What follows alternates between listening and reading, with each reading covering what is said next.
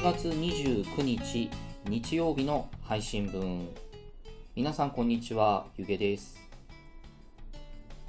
今日8月29日誕生日喜んでです。おめでとうございます。ありがとうございます。誕生日おめでとうございます。ありがとうございます。いやーおめでたいですね。おめでたいですね。あのー、今朝ね。今朝。あのー妻のはい。実家側のグループラインがあるんですけど、うん。まあ、そこでもう朝早くに、うん。あのー妻のお母さん、まあ、義理のお母さんですよから LINE が来てうん「喜んでくんお誕生日おめでとう」できた。あありがとうございます。30になりました。って送ったんですよ3週になりました。30になりました。はい。送ったんですよそしたら1時間経っても、うん。2時間経っても 返信なくて 既読にはなってるんですよ。ああ、既読スルーなのかうん。返事に困っているのか。うん。で私あの今日仕事だったんで、うん。出勤してで昼休憩の時にうん。LINE 見たら、うん。妻から LINE が来ててうん。お母さんあのボケだボケたと思って いやあの本当に頭がボケちゃったのかしら？大丈夫かしらって言って返答できないでいたみたいな。心配されてる。ああいやなるほど。よくあるボケですよね、渾身。のジョークのはずがうん。うんちょっと体調を心配されてしまったとそ、いうう。ねうん。ちょっと通じにくかったんでしょうね。いやよくあるよくありますよねこういうのよくあるボケですよね。いやーまあうん。割とポピュラーなジョークだと思いますけど。ですよ。ねえ大丈夫かしらってなっちゃったんですね。そうそうそう、うん。ちょっとこう布石が足りなかったのかもしれないですね、うん、で今日何を隠そうね。うん、はい。オンライン収録じゃないんですよね、そうですね。もうどのぐらいぶりかわからないぐらいぶりですけどうん。実は今回オフライン収録をしておりますはい、ちょっと諸事情によりねそうですね。井出さんのところにちょっと伺うことがあったので。はい。じゃあそのままオフライン収録してしまおうやと。そうですね。いうところで。はい。マリムさんはね今日ちょっとあのー用事があってうん。出なかったんですけどちょっと2人で。はい。お酒を飲みながそうですね。お誕生日会も兼ねているのでらはい。お酒を飲みながらちょっとしたものをつまみながらダラダラと喋っていこうかなと思っております。はい。はいお刺身をいただきながおら、ね、刺身をね。うん。食べながら近所のスーパーで買ってきてもらったはい。はいカンパチとサーモンをいただきながら収録をしたいと思います。はい。それでは今週もよろしくお願いします。よろしくお願いします。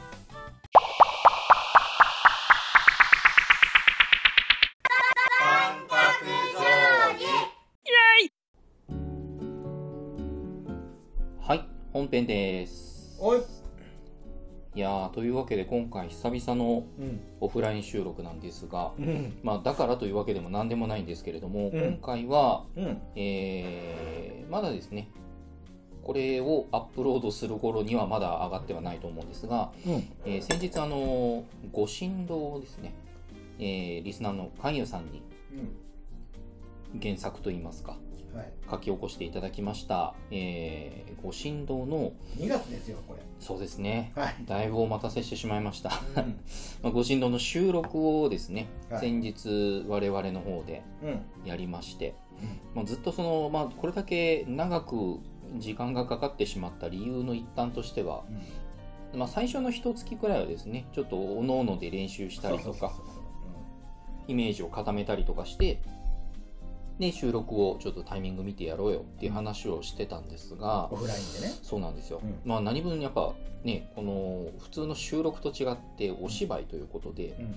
そのなんて言うんでしょう喋るスピードだったりとか、うん。相手のどどういう演技をするのかとかに合わせてやっぱ変わることってあると思っていたので、うん。やっぱなんだかんだ顔つき合わせて収録する機会を何とかして作りたいねっていうことだったんですが、まあ、ご存知の通り新型コロナウイルス関連ですね、うん。えー緊急事態宣言ももう出したり引っ込めたりしてもう何回目か分かんなくなりましたけど、えーもう出たり、えーまん延防止策ということで、うん。あのーまあ、飲食店とかもねうん。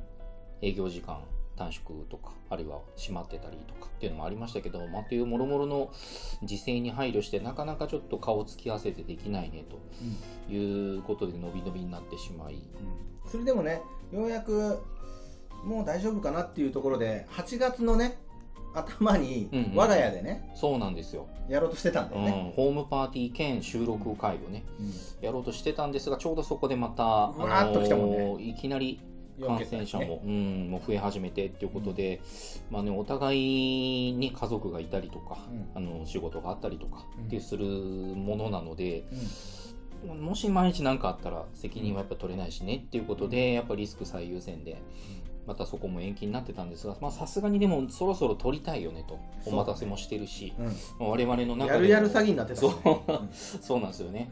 っていうのがあったので、もう今回はオンラインでうんうんというか、おのおので音をバラで撮って、後で、えー喜んでさんがいいように料理をすると。うん。っていう形を取ろうと。いうことでですね、今回、我々なんとか今回収録を、まあ多分もうちょっとこのデータがアップロードする前後くらいでは、もうちょっと手が入るかもですが、まあほぼほぼもう出来上がっているという状況でして、そうですね。だからもう来週70エピソード72でご神道のみ配信しますうん、まあ、そこはもうオープニングとかエンディングでもなしでご神道のみ配信します。はい。まあ、朗読劇といいますか、まあ、ドラマをこう聞いていただくような感覚でお楽しみいただければと思っておりますが、まあ、今回は、えーまあ、そうやってあの、まあ、宿泊しながらうんななんとか形にできてきたこのご神道に関してですね、うん。えーまあ、実際に撮ってみて感じたこととかうんまたその手法ですよね。今回そのバラバラで撮って後からくっつけるっていう手法を取ったわけですけど、それゆえに感じた苦労とか、うん。まあ、そういったそのまあいわばメイキングですよね、うん。うん、あの本編より先にメイキングが上がりますけれども、えーメイキングご神道のメイキングっていうことでちょっと今回は、うん。えーその辺の話をお酒も交えながらはい。楽しくやっていきたいなと。そうですね。という本編になっておりますが。もう結構お酒入ってますね、はい。もう程よく入っておりますね。うん、いやでも楽しかったけどうん、どうかな？楽しかったって言えるのはあれですね。みんなの音声をつなげて一つの作品として聞いて初めて、ああ楽しかったねって言えるけど、どうです？あの一人で撮ってる時って、うん、これ本当にうまくいくのかと思いません？いやー何分そのいいのか悪いのかわからないというかそのオフでね撮るんだったら、うん。そのなんかあ今のところもうちょっとこうした方がいいよとかなんかお互いに意見を出せたりとかその相手のうん。うんその演技に合わせてちょっとこのなんて言うんでしょう。このニュアンスというかうん。音声表現を少し変えてみたりとか。うん。っていうのが多分できると思うんですけどそういう化学反応が一切ない状態でうん。一人でボソボソ喋らないといけなかったのでそこがね難しかったしうん。やっぱり、まあ、先ほど喜んでさんも言われた通り後から全部つなげてあこれ面白いんじゃないってなったのはやっぱりそこだったので、そう確かにその演技をするっていうことお芝居をすることそのものは楽しかったんですけどそれが果たしていい作品になっているのかどうかが半信半疑のまま喋ってましたね。うん。本当にそう。あの私一人一人のあの音声をつなげて編集したじゃないですか、うん。で最初その一人一人の取ったデータ音声データ聞くでしょ？うんうん。自分のしか入ってないじゃないですかそれぞれの本当に大丈夫かなと思いましたもんね。なんかそれなんでだ大丈夫かなって思ったかっていうとやっぱねそれぞれのその部屋の中の環境違うからその,、うん。そのバックの雑音も違うしあとねスピード話すスピードが違うしまあスピードも違うけどもテンションとスピードって同じなのかな違うよね。ん。ちょちょっと違いますね。うん。テンションも違うから、だからそれぞれちょっとバラバラになってるからね。大丈夫かなって思ったんですよ。これ繋がるかなって思って。うん。まあそこはねなんとかね。私喜んでるこの編集スキルでね。編。集スキルで、うん。でも編集スキル今回本当上がったと思うよ、いや本当にあの私もあの自分のパートを取っていてうん。言うてその深夜というか夜わ割と静かな時間を選んで撮ったりとか、うん。まあ、外とかも車の音がしないうんであろうことを確認し、うん。もう部屋の中の音といえばもう私の喋る音と強いて言えばエアコンの音ぐらい。うんうん。っていう感じで撮ったんでうん。まあそんなにうん。ないだろうと、うん。雑音とか、うん。と思ってたんですけど、うん。いざと撮って聞いてみるとうん。なんていうかこの空間の音というか、うん。この空気がの音の反響とかもあるんでしょうけどね。そう。とか、まあ、エアコンの音とか。なんだかんだ入っててでちゃんと自分の喋ってる音も入ってはするけどあうん。これちょっと後から編集大丈夫かなってちょっとやっぱ思ってましたね、ゆげさんのねうあのエアコンの音一番大きかったからね。ん、いやそんなはずないんだけど。なあとほらそれぞれみんなねマイクまでの近さが違うからあー確かに、うん。ゆげさんすげえ声でかかったのよ。はいはいはい。あの、本当私あの、いつもスマホをね、置いて、うん。スマホに向かって一人で話しかけてるやばい人みたいな感じで 撮ってるんですけど、スマホまでの距離10センチぐらいしかないので、すすごくはっきり多分入ってたと思います。うん。そうそうそうそう。だからそれをね本当今回はあのまず最初それぞれのデータ音声データを全部あのノイズを消して、綺麗な状態にしてでしかもあの大体おボリュームうん。を一緒にするためにボリューム調整あの編集して、うん。でそれをえっとつ一回つなげてみたらうんうん。話すペースがゆげさんがねうんうん。あえてそれはあの役作りでねゆっくりだったんでね。うんだけどあまりにもゆげさんだけゆっくりのペースでやってるから、うん。全然会話が掛け合いがなくできなくて噛み合わないですね。噛み合わなくて だからゆげさんだけ実は今回音声のあそのスピード、えっと、音速あの音声速度か、うん。を1.066倍にしてるんですよ。ちょっと早いですね。ちょっと早い。ちょっとだけ。うん。うん。でもすむしろあのイケボンな。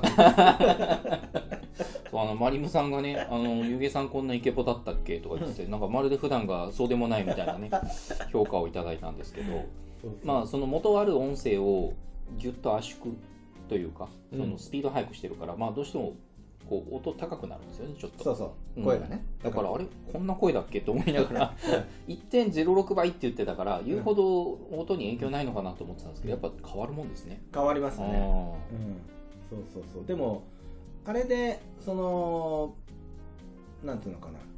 あの話すペースっていうのはうん。まあ、みんな大体あったからーうん。感じにはあとか音の大きさとかもそうですね。そうですねうん、うんそうだ本当大変だった今回は。でそこに効果音と効果音に関しては無料の何音声フリー。フリー素材を。そうだね。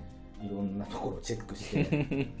で BGM も、まあ、今回はね「あの古い館」っていう曲だったと思うんだけど、まあ、今回ご神道でね、占いの館っていうことだからそれにあった。でしかも古いかなりボロい館っていうね、うんイメージでやってるんで我々は、はい、そうですね。まあ、それに合うような BGM ということで古い館にしたんだけどなかなかそれもちょっとねやっぱりちょっとじゃないなかなかそれもマッチしてたなってういう。ん、確かに。感じよかったですね。うんあのね、こん本当今回ね、えっと、編集だけで休日2日 丸々使ってますからね。あ、そんなに？はい。いやー、ありがとうございました。そう。でも、本当にあれだよね。難しいところがそれだよ。そこだったよね。その、うんスピードとか、相手がどのくらいのスピードでどのくらいのテンションで来てるのかわかんないから、うんうん。自分の中で思い描いている相手はこのぐらいのあのスピードで、あのーペースで話すだろうとかこのぐらいのテンションで話すだろうみたいなので、んうん。勝手に自分でイメージして自分の中のキャラクターと対話してるので。いざ合わせてみるとあそういう感じなんだ。あそれキャラもそうだよね今回あキャラこの同じ何？原作、うん。小説でも読む人によって全然そのキャラクターの捉え方が違うんだなって。そうなんですよね。うん。もうね読み手によってそれは解釈の仕方は自由ではあるんですけどうん。あこんなに違うもんなんだなと、うんうん思いましたね、うん、思いましたよね。うん、私あの今回これ誰を演じたって別にいいですよねまあいいんじゃないですか。いいですよね、うん。私あの今回実はゆげさんがまあ主役ですよね。如月。ねはい。如月役で、えー、占い師。マリムさんがうん。二の前。ん？キャラクター名出していい？あじゃああーつくもか、うん。なんつったらいいのかな、まあ、そのご神道に以前やってきた人うん。でその如月の占いの結果によって、まうん。あ、助けられたというか、何回か通ってるよね。ような感じがしますね。そうだよねあのん小そうそう。そうそう。がゆえにこの人の言うことは絶対に外れることはないんだなみたいな、とうんうんうん。うん。そういうなんていうか信用というか信頼というか、うん。っていう評価をしているように聞こえるのでまあ多分常連というか何回か来てる人なんだなっていう人で、うん。まあ、サラリーマンをやってた人、まあ、もう辞め辞めるんですかね。うん。そろそろまとまったお金も入った仕事辞めちゃおうかなみたいなうん。感じの、まあ、イメージ的にはこう中年男性うん。のイメージが私の中ではあったんですけど、もうそうだよね。そこが違うもんね。そうそう。でそこのすり合わせせをしてないからね。そうそうそう、あまああえてしなかったかと言われたら別にそんなわけでもなく、ん。あのそういえばしてなかったねっていう感じなんですけど。うん。うん、してえっ、と多分ねこれが一番みんなイメージがそれぞれあったんじゃないかなと思うんですけど、うん。喜んでさんがやってたのがうん。演じてたのが、えー二の前二の前うん。というキャラクターで、まあ、先ほどのそのつくもさんのうん。会社の後輩同僚。後輩だね。うん、私の中ではもうあのー、1ヶ月後輩。うん。まあ、もうじそういう時期まで、あそうそう。うんうんうん。うんえ年齢的なところってどういうイメージでした？各キャラクターの。うん。えっとね如月はうん。えーっとね如月はね見た目ですようんうんうん。これは、これはねちょっと物語を聞いていただくとああどうなのかなとまた違うそうですね。捉え方するかもしれないけど、あのー漢字からすると40歳ぐらいなんですよ。うーんなるほど。うん。私はね。うんうんうん。で、えーつつくもさんは、うん。あのー、3030ジャストぐらい。おおなるほど。で二の前は25ぐらいなんですよ、はいはいはそうそうそう。であのーブラック企業なんですよ。で営業なんですよ。あなるほど。年齢的にはそのぐらいのイメージ。そのぐらいのイメージ。んなるほどね。ゆゆげさんは？私は、まあ、自分のやった如月はまあその見た目というか、うん。容姿の年齢としては多分30ぐらいじゃないのかなっていうイメージでしたね。あそうなの？うん。そのピチピチの若手って感じでもないしうん。まあなんていうんですかすごくまあ聞いていただくと分かると思うんですけどうん。あのお話をね。うん。あのミステリアスなはいはい。位置づけの人物なわけですよ。そうですね。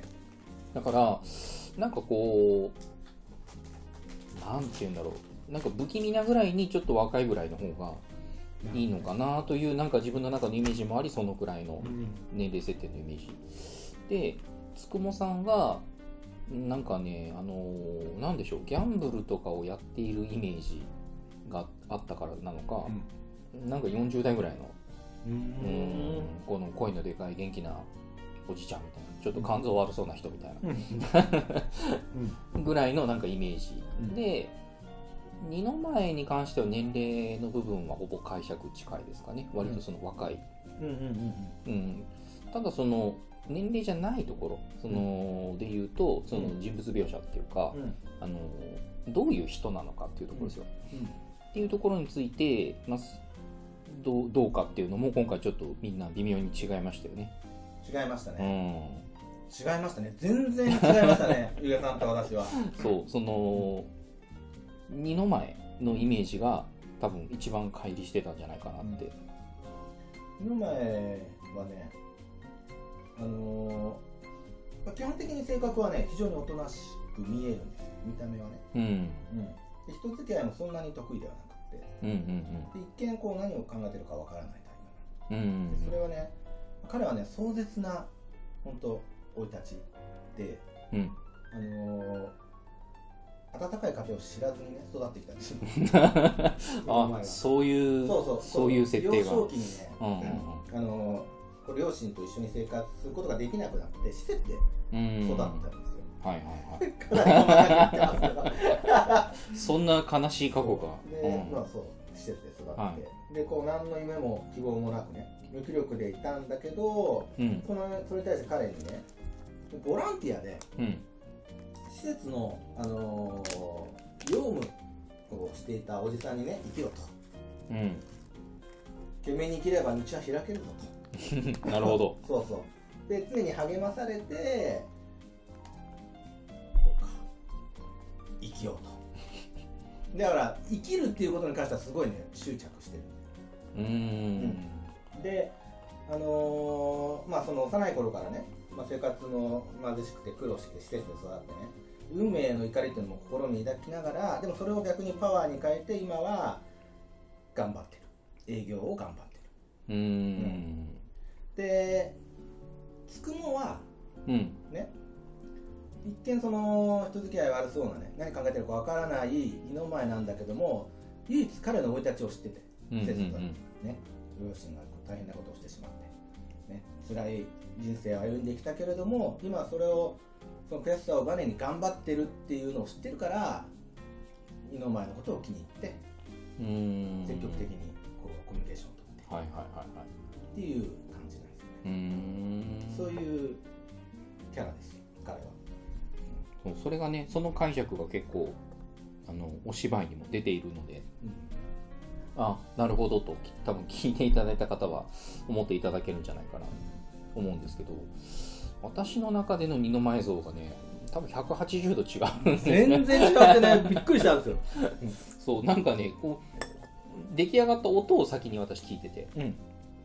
後からそういえばこのキャラクターってどういうイメージでやったんですかってお互い話した時に、うんえ？ってなったんですよね、うん。先に音を聞いてうんなんか元気ないなと思って。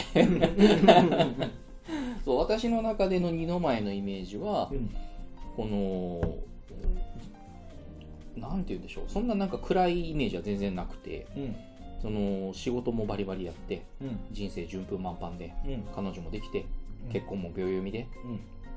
まあ、きっと大学なんかでも、あのー割とアウトドア系のサークルとかに所属したりとかして はい。友達が多かったりとか、うん。あの割と合コン主催したりとか、うん。いわゆるあの陽キャってやつですよ、のサイドの人間かなっていうイメージがあったんで、うん。すごい自信満々で。うん。で、まあ、仕事に対してはあの真面目でしっかり取り組んでてうん。そういうところを先輩のつくもさんうん。にもちゃんと評価をされて世話も焼いてもらって、いろいろお世話になった中で、まあ、そのご神道のことをうん。先輩から聞いて、うん。で、まあ、先輩が散々お世話になってあのもうこれすごいぞお前って話を聞いてて、で、まあ、ちょうどお前今度彼女と結婚するかどうかって今考えてるんだったらうん。一回見てもらったらいいよみたいな。うん。でそんな世話になって先輩がそんな言うんだったらまあまあしゃあないなと、まあ付き合いもあるし、うん。うん。まあ、そこまでこの先輩が言うんだったら、まあ、聞くだけ聞いてみようかなみたいな感じでうん。やってきた。うん。というイメージだったので、な んかそんな暗い過去があったりとかなんか引っ込み思案な感じって全くイメージとしてなくて。うん。だから聞いて結構びっくりしましたね。そのそのイメージね実はうちの妻も全く同じイメージだったんです 二の前に関してはねちなみにあの私さっきのうん。二の前のエピソードの続きがあるんだけどね。まあまだね。あるある。エピソード2の前が出来上がってしまう、でねその後、まあうん。施設出て、うん。まあ、しあの大学入試だなんだで就職活動だなんだ頑張るんだけど、うん。どうしてもねちょっと親が起こした事件のことでね、ダメになっちゃうう。ん。やっぱり俺ダメなんだと思った時に用務員のおじさん。用務員のおじさん実は社長なんですよ。あなるほど今のブラックの会社の社長ではいうちでやれと、ああなるほど。うちで頑張れよと。うちは実力があったら上に行けるから、うんうんうん。まあ、それで恩をね返すために今頑張ってあそういう、そういう裏があったんだ。るそうなんですよ。それ知らなかった最初はね 恩を返すために恩返しをするために頑張ってるんだけどだんだんこう野心も湧いてきてね。うーん。そう。おとなしそうに見えるんだけど実はもう芯はものすごい熱いものがあるっていうね。でも基本的に人のことはあんまり信用信頼してないんですよ人のこともあんまり信用してないし言うことも、うん、だから如月の言うこともね最初はもうな全然信用してないんですよ。うん、そうってらーっていう感じ。うんうんうんなんだけどもっていうね。そういうイメージだったんですね。そうなんですよ、うん。うん。そうそう。であのー、つくも良かったね。マリモのねね。うん。うん言っていいのかわかんないけど、うん。あの関西弁？うん。関西弁。関西弁って言うんですかね？多分か、うん。彼がに聞いたら多分関西弁ではないって言いそうな気がしますけど。関西弁ですよ。あれ兵庫弁ですよ。兵庫弁か、うん。そうそうだからちょっとその全然ね喜んでさんとか私の中ではそううん。なまるイメージがなかったから。なかったから、うん。そうそうそう。だってね原作は普通に標準語だったし、うんうんうん。あ関西弁にしてきたなって。でもあのイメージばっちりあったわ、うん。あのなんつうのかな。結構お気楽な感じの。うんそうそうそうそう。でも絶対あの耳に鉛筆とか挟んでる それ競馬やってる。耳耳に赤ペンか赤鉛筆をこう挟んでこうん。の競馬新聞をねうん。難しい顔して眺めてる感じのおっちゃんっていう。イメージはねぴったりでしたぴったりだったね、ううん。まかったよよかったよね、あれは良かった。ですイねメージ。そう。そっちのうん。もともとのイメージのその何？お気楽な感じうんうん。があったから、でそれが関関西弁うんで、もうさらに、そうですね。あこれだとなった。そうそうそう。ピタッとはまりましたねハマったハマねった。あれは良かった。そうそうそう。よかったよね。でさらぎもよかったねありがとうございます。あのー私の中の如月は、実はねもう役者で言うと野村萬斎なんですよ。うーん。あのうん。狂言の。そう。野村萬斎って時々その癖の強い役役役をやるんですよね。うんうんうん。でその時の野村萬斎のイメージ。だから結構ねっちょりした喋り方をするイメージジだったから、そその喋り方のはちょっとイメージとは違ったけどでも基本的にキャラは如月だなっていう感じはありましたうね、ん。まあ私、まあ、ちょっとその演じる上でうん。どういうところをこう気をつけたというかうん。こうイメージしたとか苦労したとかっていう話をちょっとしたいと思うんですけど、うん。その まあ今回如月をやらせていただくにあたって、うん。まあ、イメージとしてはやっぱりその今喜んでさんも言ってたみたいなうんねっとりというか、はいはいはい。ねねちねちというか、うん。うん、なんか喋り方としてはこうねっとりゆっくり。うん。であんまり抑揚もなくて。はいはいはいはい。ですごく丁寧に喋るんだけどうん。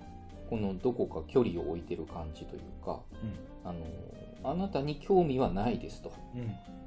ただ見えたこと分かったことをそのまま伝えるのが私のやりたいことですよと。うんっていうなんか一線引いてる感じ。うんっていうのとあとはその生活感のなさというか、うん。人間味がなんかあんま出ないというか別にその冷たいかあったかいかとかではなくてなんか何食べてんのかイメージがつかないとか何を飲んでるのかイメージつかないとかうん。もっと言うとお風呂とかトイレとか行くのかなこの人みたいな。はいはいはい。なんかそういう感じを出したくて、はいはいなんかそんなイメージで喋ってました。だから、こう、うん、ねっとりしすぎてね、ちょっとうん。再生速度を1.06倍にする することになりましたけど、うん。はい、まあそういうところにちょっと気をつけてやったので、うん。こう、なんでしょう。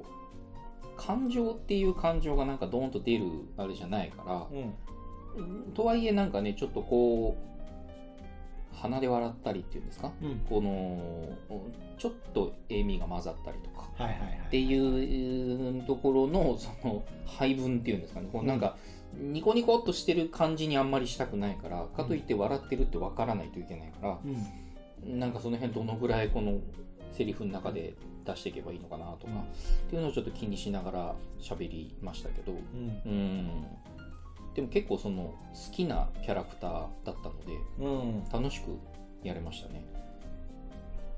あれキャラクターとしてはいいよね。いいですね、うん。あのーうんなんかあのミステリアスな感じがねちょっと中二心くすぐられるものが、あ あるの疑われ慣れてる感じとかうね、ん。うん。そうもうそううん、そう思ってるだろうね、うん。うん。まあ信用できないのはいいいいよ分かってるよ 分かってる、うん。まあ、その上で好きにしたらいいよみたいな、いいよ、うん。でも決まってるから。どうなっても知らんけどね。っていそうそうそうそう。うあの感じがねすごいなんか好きですね。そうそうそう、う。ん。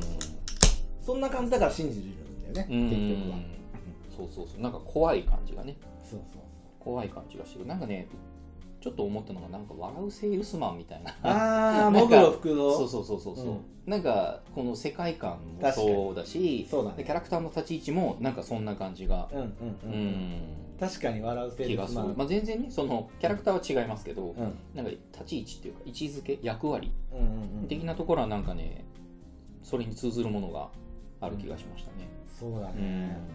まあ、これはねあまりちょっと深く話しちゃうと物語内容に、ね、入っちゃうから。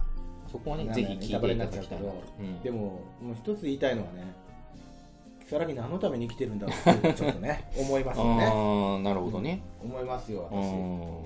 何が楽しくてやってんだろうみたいな、そうですね、うん。なんんかだから切なくなりましたね最後。ああなるそほど。のこの BGM と合わせてね、うんうん。ちょっと最後まで聞いていただくと、まあ、BGM ちょっと長いんですけどね、うんうんうん。ええちょっと切なくなりましたね。如月。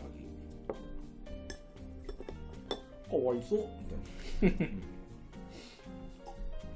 そう。まあでも生きるっていうことにものすごいあれだよね。執着を持ってるよね。それは私の中のうん。に二の前もそうなんだけど、うん。二の前と如月はもう本当生きていくっていうことにものすごい執着持ってる人だなっていうのは、うーんそうですね。まあゆえさんはね二の前に関しては違う違うイメージなんだけど、そうですね。どっちかというといや執着っていう意味ではその自分がそん,、まあ、そんな目にっていうのはぜひ本編を聞いていただきたいんですけど、あのどうなるかっていうマイナスなイメージが全然なく生きてきてるからうん。突然突きつけられた現実にいやそれ困るよとなってるっていうのはまあある意味では執着かなって、うん。うん。まあ、どうなってもいいよっては全然思わなくて。うん。これからの人生もっと楽しく謳歌していきたいのにこんこんなこんなことが起こるなんてみたいな。っうん。ていう点では、まあ、同じ執着っていうのはあるのかもですけど。なんか喜んでさんのイメージの中にあるようなその辛いエピソードとか。うん。っていうのの後ろ盾を持ったものじゃないですね。うん。うん。なるほどね。そうであとつくもはつくもでかわいそうだけどね。ね。あの二の前と知り合ってしまったためにまあそうですね。ちょっととばっちりじゃないですけど、うん。うん、そうでも彼はそれでいいんだと思う、うんうんうん。うん、まあええよって なるから。まあええよって言うでしょうね。人柄的にね。言うと思うよ。しゃあないじゃあないっつって、うん。うん、言言うんですよ。面倒見も良さそうだしね、そうそうそうそうそう。後輩がそんな状態だったらしょうがないっつって言ってくれそうな気がしそうだね、ます、うん。まあでも本当まあちょっと今回ね本当にコロナでもうもしかしてできねえんじゃないかなと思ったうん、けどね。うん。まあまあまあもちろんねオフラインでやったら多分もっと今はできたと思うんだけどそうなんですよね。このうん。ね、制限された環境の中で、うん。まあ、さ最大限我々なりに努力して作った作品がこれです、ですね、うん。はい、精一杯うん。やってみましたので喜んでさんも2日かけて編集してくれましたので。はい。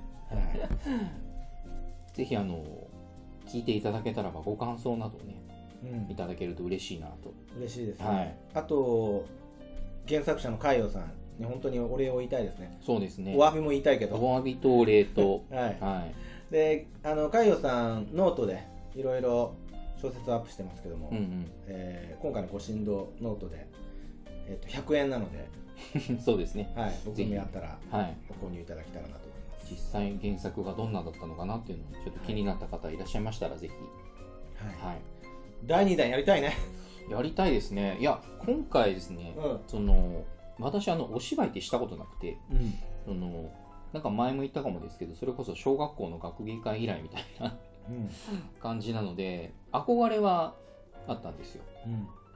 でもやったこと全然なくていざやってみてあ面白いなと思って、ううん。ん、他人になり変わる楽しさもあるしそれとその他人になり変わった者同士がこう会話することで生じるなんかまたちょっと違った味わいが出る化学反応っていうんですか？っていうのも面白かったし、私あの逆にうん、舞台はやってたじゃないですか、うんうんうん。なんだけど音声だけっていうのは初めてで ああそっすっか、ごい難しいと思ってうん。あのーマイクの前で表情はすっごい出来上がってる めちゃくちゃ表情とかどう動きは出来上がってるんだけど声がなんかね聞いてみると自分の思ったのと全然違うなっていう感じだったりとかあーなんか声で表現する難しさ声優さんとかすげえなすごいなと思ったよ。本当すごいですよね、うん。そう思い知らされますそう自分の中ではものすごい調子つけて話してるんだけど、うん。聞いてみたらもう本当なんつうのかな線みたいなそう感じそうそうそうになっちゃったりね。なっ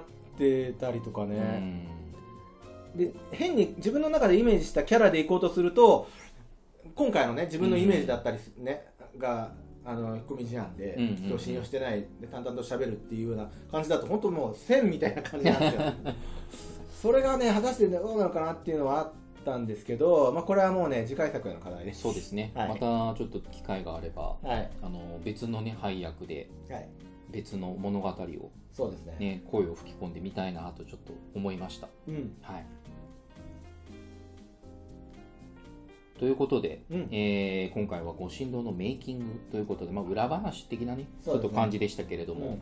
ちょっと盛り上がっちゃいましたね、えーお金も入っちゃってねで。すね。ちょっとまあ多分ずっと喋っちゃうんで、いいところで切りたいと思うんですが、そうですね。はい、今回は、えーご神道のメイキングのお話ということでお聞きいただきました。はい。はい、ありがとうございました。ありがとうございました。三角障子